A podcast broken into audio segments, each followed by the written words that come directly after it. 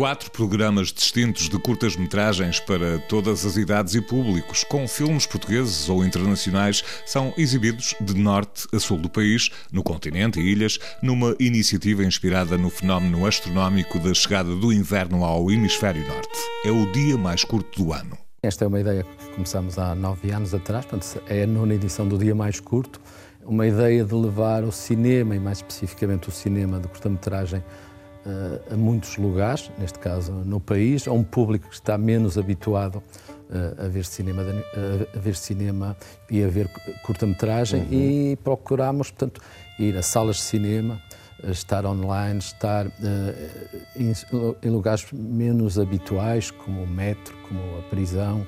Ou, portanto, há, há, há um sentido de, de, tornar possível coisas que às vezes parecem impossíveis e é um bocado por aí que trabalhamos esta ideia.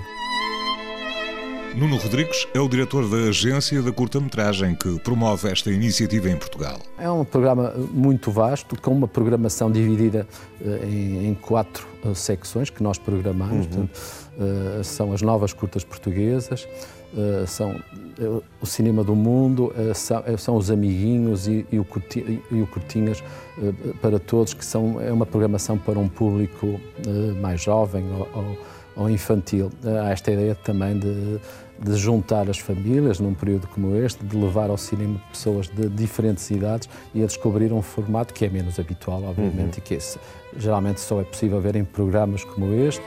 Querido tio Tomás, Fascinava-me tudo o que fazias. Para além das salas de cinema, a festa também passa pela televisão. Neste caso, pela RTP2, com a exibição de alguns filmes. Entre eles, destacamos a estreia em televisão do filme de Regina Pessoa, Tio Tomás, A Contabilidade dos Dias.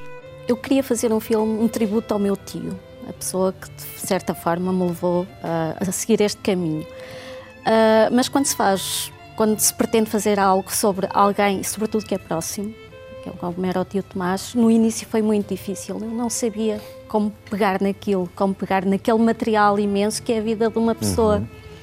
E então foi um amigo que me aconselhou: escreve uma carta ao teu tio, uh, isso vai te ajudar a elencar as cenas que tu queres desenvolver. E de facto. Uh, eu escrevi essa carta e ajudou-me bastante. Dias 21 e 22 de dezembro serão os mais importantes nesta iniciativa da Agência da Curta-Metragem. O filme de Regina Pessoa é exibido no programa Cinemax Curtas da RTP2 na próxima quinta-feira, à meia-noite, e na madrugada de segunda-feira, à uma hora.